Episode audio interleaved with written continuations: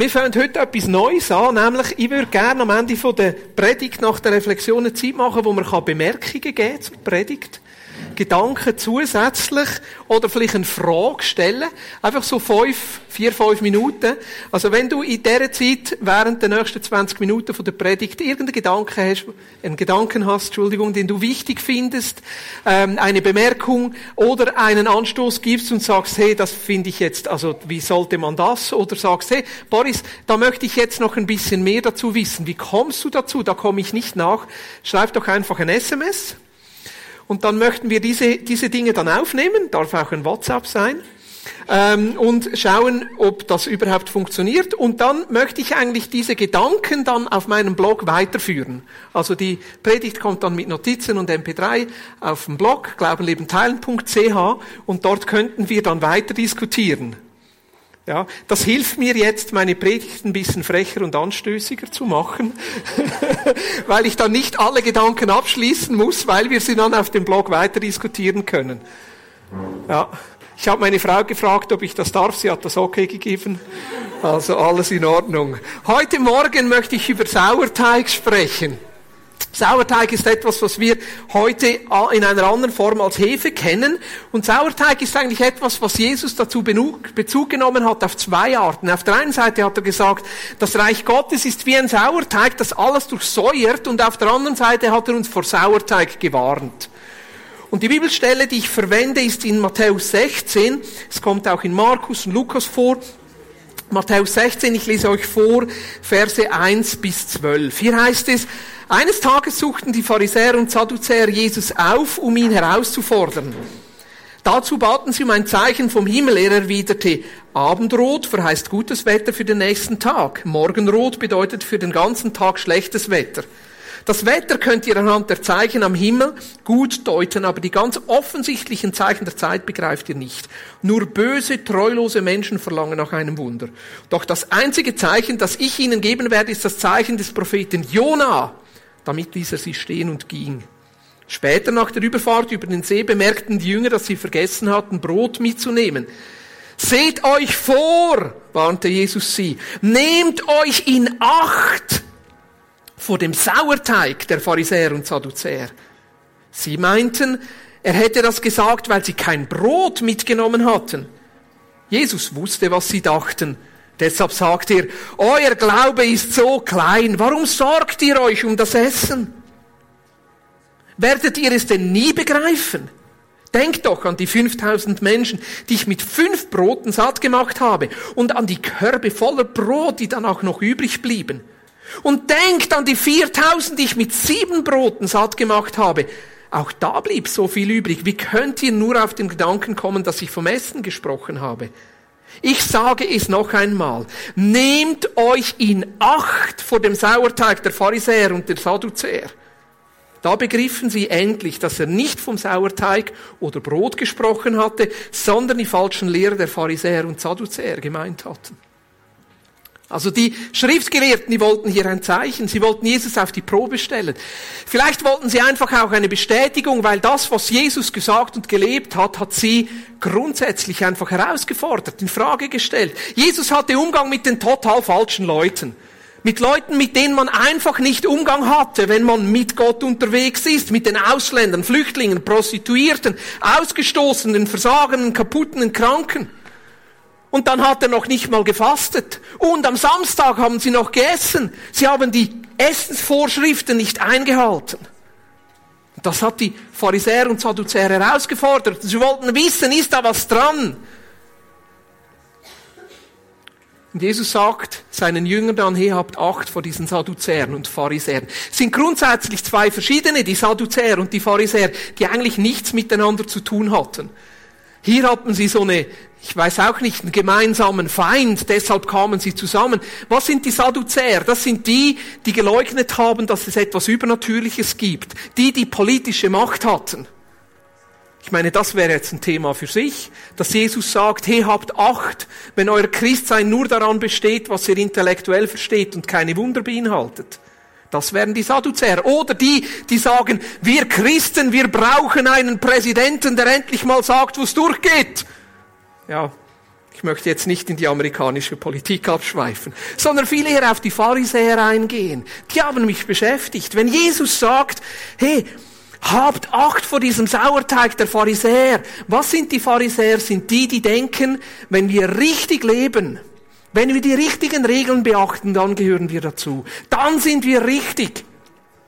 Die Religiösen, die vertrauen auf ihr eigenes Leben, auf ihr eigenes Christsein. Ja, nicht falsch sein, richtig sein ist wichtig. Ein Pharisäer fragt sich, wann ist genug? Und der Pharisäer gibt zur Antwort, eigentlich ist nie genug. Du hast nie genug gebetet, nie genug Bibel gelesen, nie genug gespendet, nie genug Gutes getan, nie genug dazu gearbeitet. Ein Pharisäer fragt sich, wann gehöre ich dazu? Und er sagt, eigentlich nie richtig. Weil von diesen 700 Gesetzen und weiß nicht was, kannst du trotzdem nie alles erfüllen. Wann gehöre ich dazu, zu Gottes Volk? Ja, wenn du alles ganz genau richtig machst. Wann bin ich geliebt und angenommen von Gott? Eigentlich nie ganz richtig. Und ich merke immer wieder, wie viel von diesem Pharisäer auch in mir steckt. Weil ich merke, der Antrieb ist Angst. Diese Angst, nicht zu genügen, diese Angst, ausgeschlossen zu werden, diese Angst, nicht dazu zu gehören, diese Angst, jemand könnte herausfinden, dass ich nicht perfekt bin, diese Angst zu versagen. Und dann kommt dir dieser Sauerteig, der sagt, du müsstest besser sein, du müsstest anders sein, du müsstest diese und diese Regeln noch erfüllen. Und dieser Sauerteig ist eben wirklich sauer weil er durchsäuert meine Gedanken, er durchsäuert mein Leben, er durchsäuert meine Freude, er durchsäuert meinen Frieden, er durchsäuert meine Hoffnung. Und dann bin ich plötzlich als Christ an einem Ort, wo es ziemlich sauer ist. Wie geht es dir in diesen Fragen von Sauerteig, von Pharisäer, in dieser Frage, hey, wann ist genug? Wann genüge ich? Wann bin ich gut genug? Wann gehöre ich wirklich dazu? Wie geht es uns als Vineyard Aarau mit dem Sauerteig? Wann gehört jemand wirklich dazu? Wann ist er angenommen? Vielleicht, wenn er zur richtigen Familie gehört. Vielleicht, wenn er schon lange genug dabei ist. Vielleicht, wenn er regelmäßig mitarbeitet. Vielleicht, wenn er finanziell unterstützt. Vielleicht, wenn er sicher die Hälfte der Tage beim Umbau mit dabei ist. Vielleicht, wenn er über ein Jahr regelmäßig in den Gottesdienst kommt. Und danke für all die, die finanziell unterstützen und in den Gottesdienst kommen. Aber ist es das, was es ausmacht, dass jemand dann dazugehört? Und Jesus sagt zu seinen Jüngern, nehmt euch in Acht. Es gibt wenig Momente, wo Jesus warnend auftritt. Er sagt zum Beispiel, habt Acht vor der Habgier. Er sagt, passt dann auf, wenn sie euch ins Gefängnis werfen. Das sind die beiden Stellen, die ich sonst noch gefunden habe. Aber eigentlich am meisten sagt er, hey, habt Acht davor, dass ihr nicht religiös werdet. Habt Acht davor, dass nicht, ob richtig oder falsch, dass das das Leitmotto wird. Dass ihr euch daran messt, ob ihr richtig seid. Dass ihr nicht unter dieser Frage ist, wann ist genug. Jesus sagt, davor müsst ihr aufpassen. Ich möchte auf den zweiten Aspekt kurz eingehen. Was sagt Jesus den Adduzäern und Pharisäern, als sie ein Zeichen wollen? Jesus stellt sie so in Frage. Jesus stellt das Religiöse so in Frage. Jesus eigentlich mit seinem Leben und seiner Botschaft stellt diese Pharisäer in Frage und sagt, hey, diese Frage, wann ist genug, ist die falsche Frage. Um das geht es nicht. Und sie, die Pharisäer sagen und die Sadduzäer, wir wollen ein Zeichen, ob das wirklich so ist, in welcher Autorität tust du das, gib uns ein Zeichen. Und Jesus sagt, ich gebe euch kein anderes Zeichen als das Zeichen von Jona. Jetzt grundsätzlich wird dieses Zeichen von Jona ausgelegt als Tod und Auferstehung. Ja, die drei Tage im Fischbauch. Aber ich bin im Studium der Geschichte von Jona noch auf einen ganz anderen Aspekt gekommen, der hat mich umgehauen, weil er wieder zu dem zurückführt, wo wir in der Gefahr stehen, religiös zu werden. Jona, dieser Prophet im Alten Testament. Er hat ungefähr zur Zeit von König Jerobeam II. 793 bis 753 vor Christus als Prophet gedient im Nordreich Samaria. Und die wurden unterdrückt und beherrscht von einer Weltmacht, die ziemlich böse war, nämlich von den Assyrern. Syrien, Assyrer. Das gehört irgendwie ein bisschen zusammen, oder?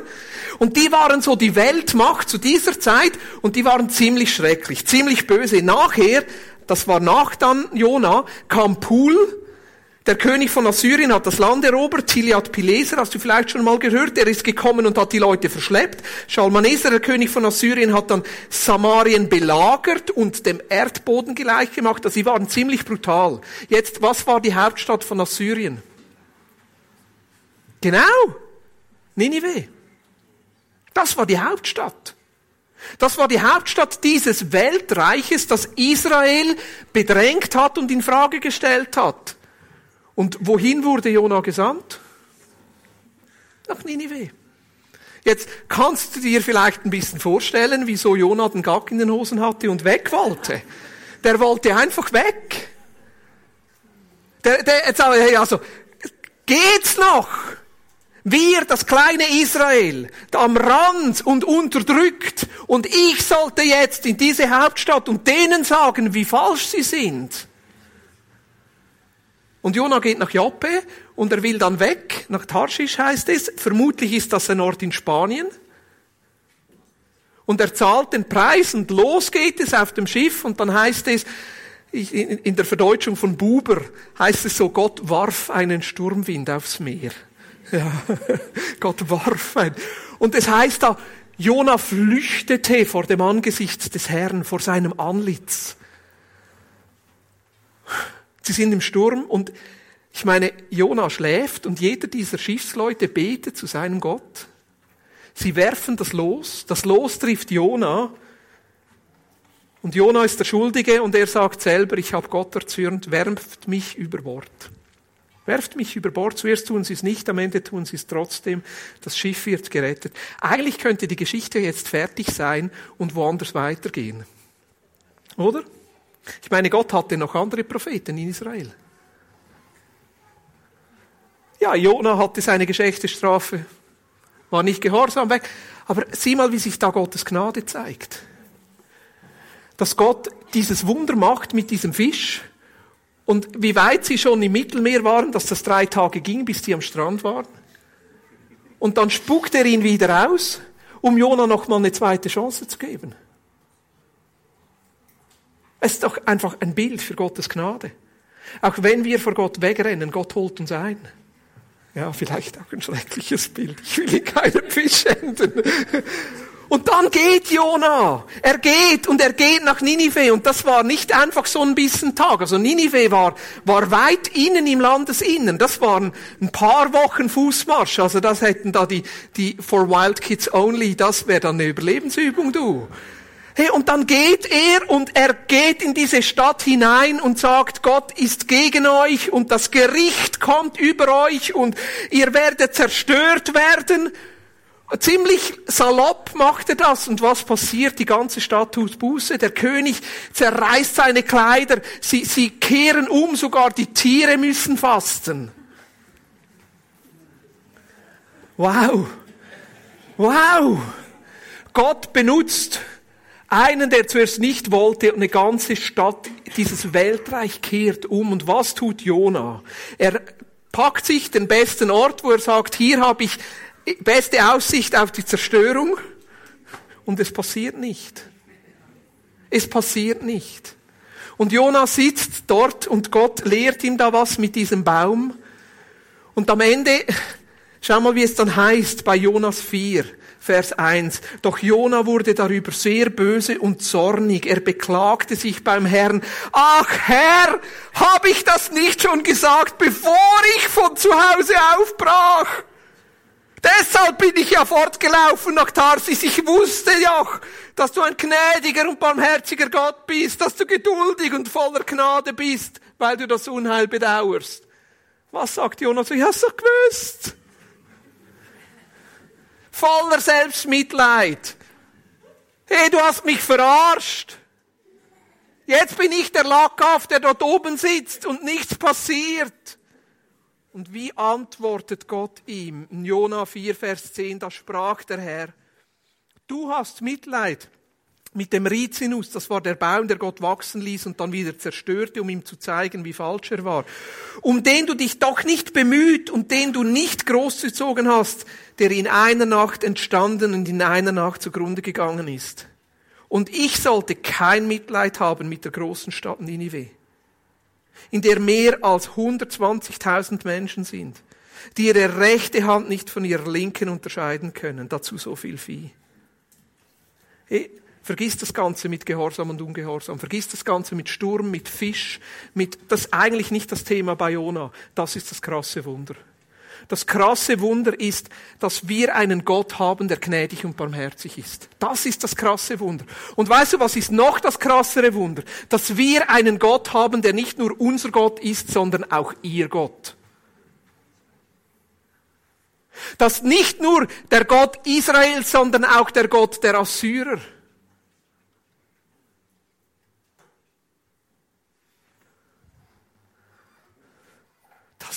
Krasse. Wir haben einen Gott, der vergibt. Wir haben einen Gott, der gnädig ist. Wir haben einen Gott, der eine zweite Chance gibt und eine dritte und eine vierte und eine fünfte. Wir haben einen Gott, der über den Tellerrand, über die Landesgrenze, über unser Volk hinaussieht.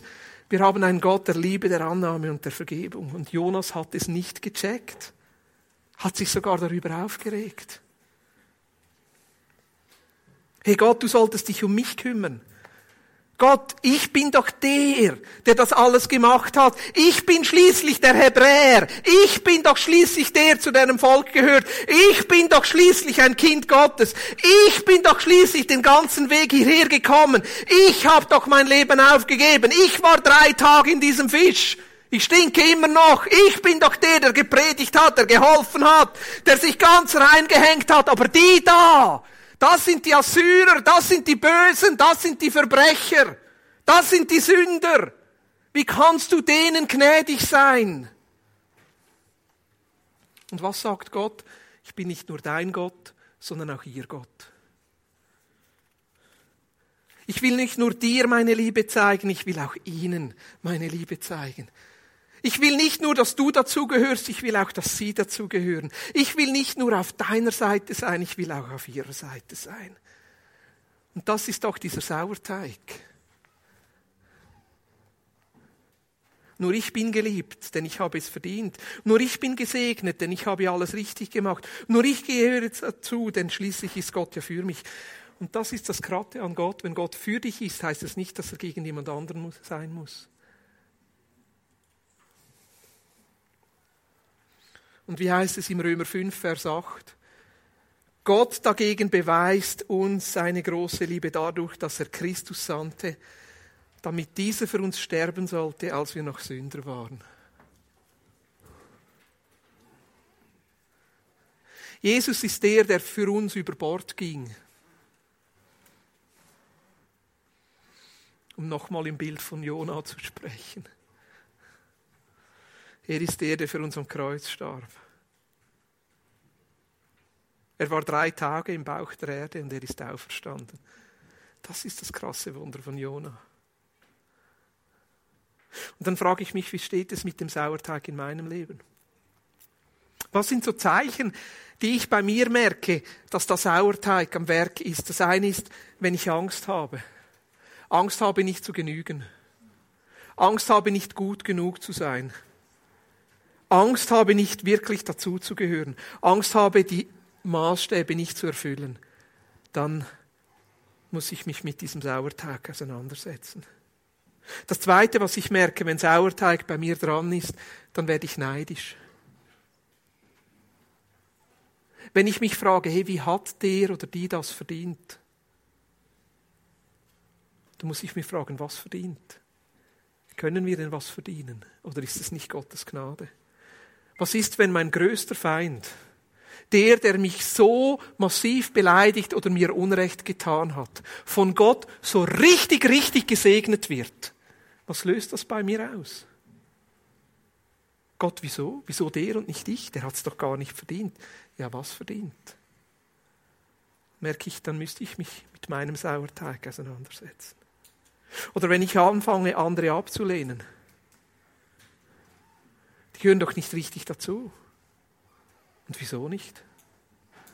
Ich merke, das beste Gegenmittel gegen diesen Sauerteig in meinem Leben ist Gottes Liebe.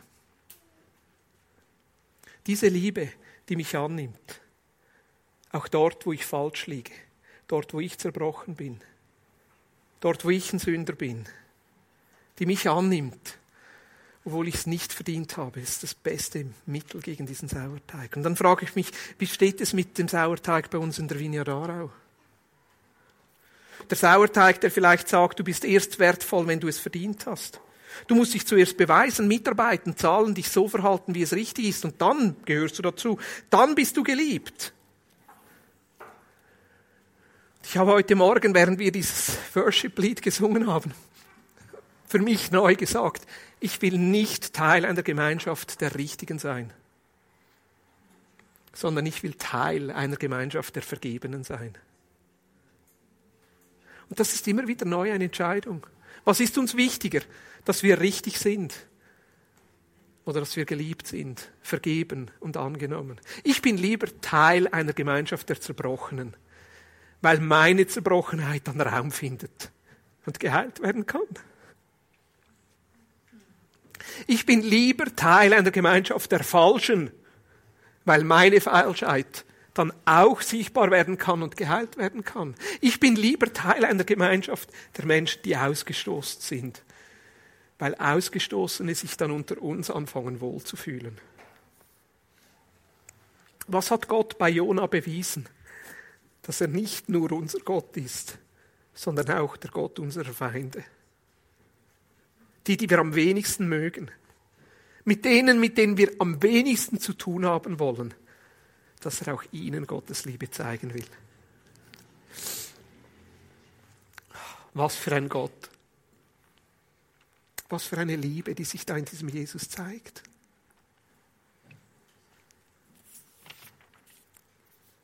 Gott dagegen beweist uns seine große Liebe gerade dadurch, dass er Christus sandte, damit dieser für uns sterben sollte, als wir noch Sünder waren. So, ich habe genug gesprochen. Lassen wir so drei, zwei, drei Fragen auf uns wirken. Wo steckt bei dir noch Sauerteig? Und wie wirkt sich dieser Sauerteig bei dir aus? Ist bei jedem von uns ein bisschen anders. Und wie könntest du heute Morgen oder in der nächsten Zeit Gottes Liebe neu erfahren, um dann auch Gottes Liebe weiterzugeben? Wir nehmen uns zwei, drei Minuten, einfach jeder für sich, und dann bin ich gespannt. Ich habe gesehen, zwei, drei SMS oder WhatsApp sind schon reingekommen. Dann werden wir diese aufnehmen. Okay? Ich habe ein ganz wertvolles SMS gekriegt. Da schreibt jemand, Bitterkeit aufgrund Verletzungen.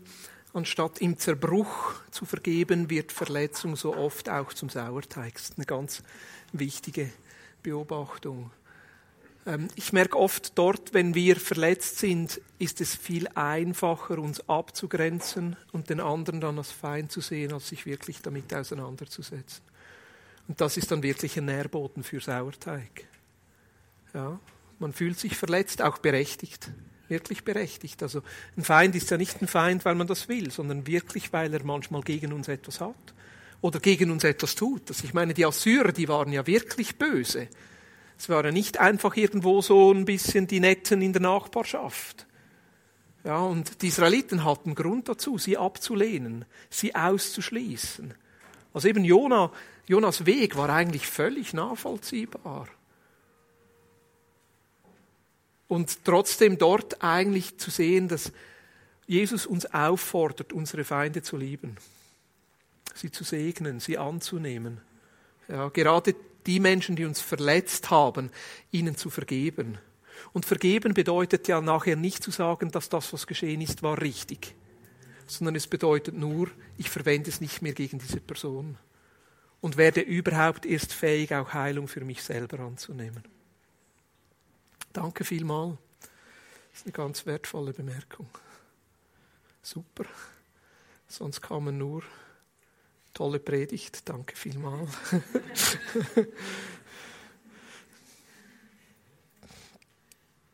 mhm, ja. Was möchten wir sein? Können wir es uns leisten, andersdenkende und lebende Menschen auszuschließen? Oder wie gehen wir damit um? Die Schwierigkeit, die wir haben als, als Vineyard, ist, dass wir in eine Kirche sind, die von einem hohen Ideal geprägt ist. Und unser Ideal misst sich am Leben und der Botschaft von Jesus. Und es ist nicht so, dass Jesus nicht ein richtig oder falsch hätte.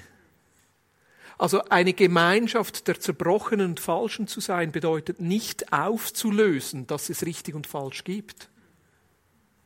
Und versteht ihr, überall dort, wo es ein sehr hohes Ideal gibt von den Wertmaßstäben, was ist richtig und was ist falsch, leben wir in einer großen Spannung zur Realität von unserem eigenen Leben. Ja, zum Beispiel, ich wüsste, dass es richtig ist, am Morgen als erstes Zeit mit Gott zu verbringen, anstatt Facebook und E-Mails und Twitter. So. Ja, das wäre so das Ideal. Und am Morgen, wenn ich aufstehe, mag ich einfach noch nicht. Und dann ist dieser Button da einfach, ja, das ist dann die Realität. Und das führt mich immer wieder in dieses Spannungsfeld hinein. Und die Frage ist, wie viel von dieser Spannung halten wir aus? Wie viel halten wir aus, dass wir sagen, ja, wir wollen dieses Ideal. Wenn Jesus sagt, hey, ihr sollt perfekt sein, so wie euer Vater im Himmel perfekt ist, dann ist das das Ideal. Wenn wir singen, Gott, du bist heilig, dann singen wir auch, Gott, ich möchte so heilig sein wie du. Das ist das Ideal und das geben wir nicht auf. Und trotzdem ein zu hohes Ideal verschleiert die Realität. Und mit der Zeit fangen wir so an zu tun, als wären wir das. Und dann fangen wir an, ein Doppelleben zu leben. Und zu lernen, in dieser Spannung zu leben und zu sagen, ja, wir haben ein hohes Ideal, aber hier ist die Realität. Und mit dieser Realität wollen wir umgehen. Und ich merke einfach, das Beste, was wir immer wieder tun können, ist ehrlich zu sein. Deshalb sage ich, seien wir doch lieber eine Gemeinschaft der Zerbrochenen, der Falschen. Weil wenn wir eine Gemeinschaft der Richtigen sind, dann leben wir häufig ein Doppelleben. Weil niemand seinem eigenen Ideal entsprechen kann. Aber das Ideal lassen wir nicht los. Ja. Aber ich denke, das wäre wieder eine Predigt für sich. Können wir es uns leisten, andersdenkende und lebende Menschen auszuschließen? Nein, ich glaube, wir können es uns nicht leisten. Weil wenn wir das tun, Menschen ausschließen, schließen wir auch uns selber aus. Oder wie gehen wir damit um? Ich weiß es nicht. Die Frage ist, wie viel Spannung halten wir aus? Das ist die Frage. Also ich, wenn jemand zum Beispiel mit seinem Hund in den Gottesdienst kommt, dann ja, ja, aber wieso nicht? Wenn jemand, wenn jemand bei uns in den Gottesdienst kommt, der transsexuell ist, hältst du das aus? Dass er neben dir am Tisch sitzt und mit dir zusammen Jesus anbetet, hältst du das aus? Das löst etwas in uns aus, in jedem von uns. Und das ist dann diese Spannung, in der wir stehen zwischen dem Ideal und der Realität. Und ich hoffe, dass wir mehr von dieser Spannung aushalten.